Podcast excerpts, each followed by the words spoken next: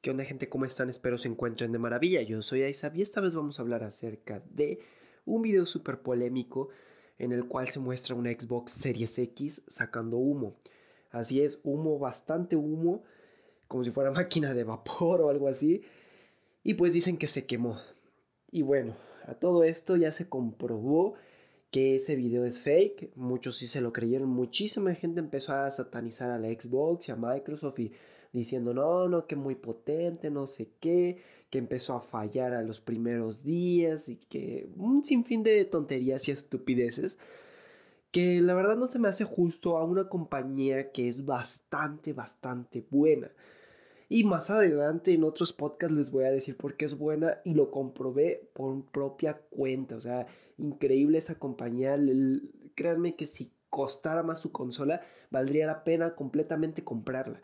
Pero bueno, no nos salgamos del tema principal, que es esta consola en sí que mostraron sacando humo. No se quemó, se comprobó que son unas personas, ya han sacado más de un video, pero lo que hacen es ponen la consola, la encienden y en la parte de atrás le ponen ya sea un vaporizador o alguna máquina de humo pequeña y todo el humo que sacan eh, el otro aparato entra hacia la, la consola y empieza a salir por el tipo de ventilador que tiene la consola, lo tiene mirando hacia arriba, entonces todo el humo va a tender a subir, no va a salir por los lados, etcétera, no va a salir por arriba. Entonces sí se ve medio llamativo, pero no es solamente un efecto y, y, es un juego que están haciendo las personas, no se lo crean, Créanme que es una maravilla de consola. Hasta el momento ni las PlayStation 5, ni las Xbox Series X, ni las Xbox Series S se han sobrecalentado.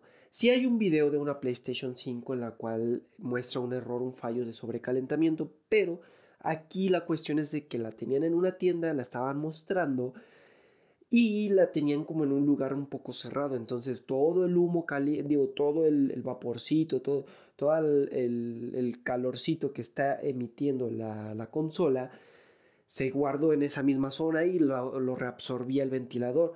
Entonces así pues es obvio que cualquier aparato de cualquier marca, sin importar lo que te haya costado, el tipo de ventilación que tenga, pues se te va a calentar, así de obvio. Entonces no podemos decir que ya tienen fallos de sobrecalentamiento ninguna de las dos consolas, pero sí hay que estar atentos.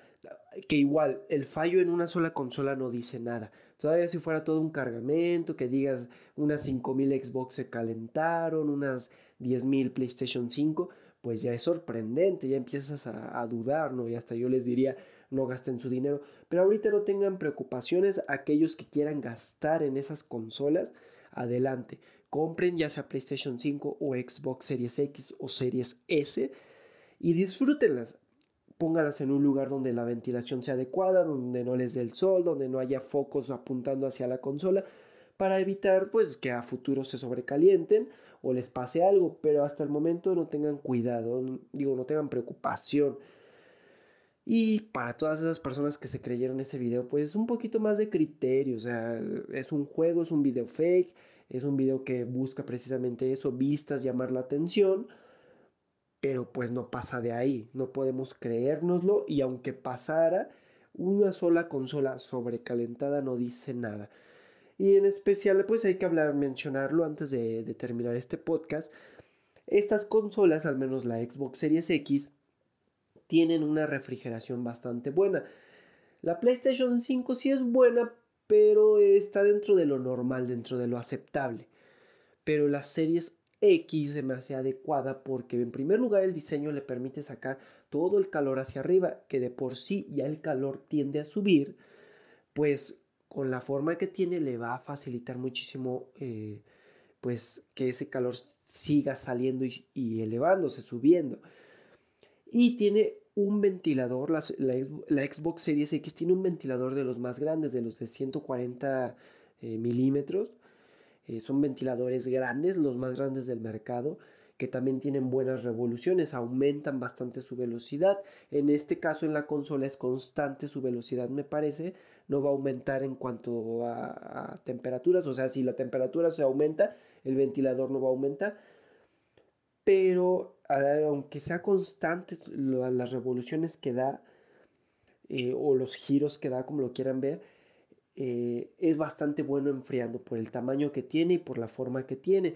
Aparte, ese ventilador está conectado a una pequeña parte que son como unas celdillas metálicas que transmiten todo el calor hacia una zona que también tiene unos tubos en los cuales dentro de estos tubos hay un gas que igual permite enfriar, porque lo que hace este gas es en las partes más frías se vuelve líquido, se condensa y en las partes más calientes se evapora. Entonces así va transmitiendo todo, todo el calor a través de estas celdillas, a través de estos tubos, llevándolo hasta afuera, hasta la parte más superior.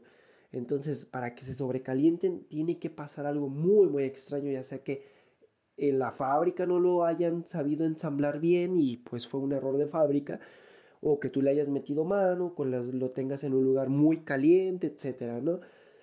Pero es, va a ser muy raro, tienen una excelente refrigeración las consolas de nueva generación. Entonces, adelante, dense, cómprenlas, no tengan miedo y pues nos estamos viendo chicos, hasta luego.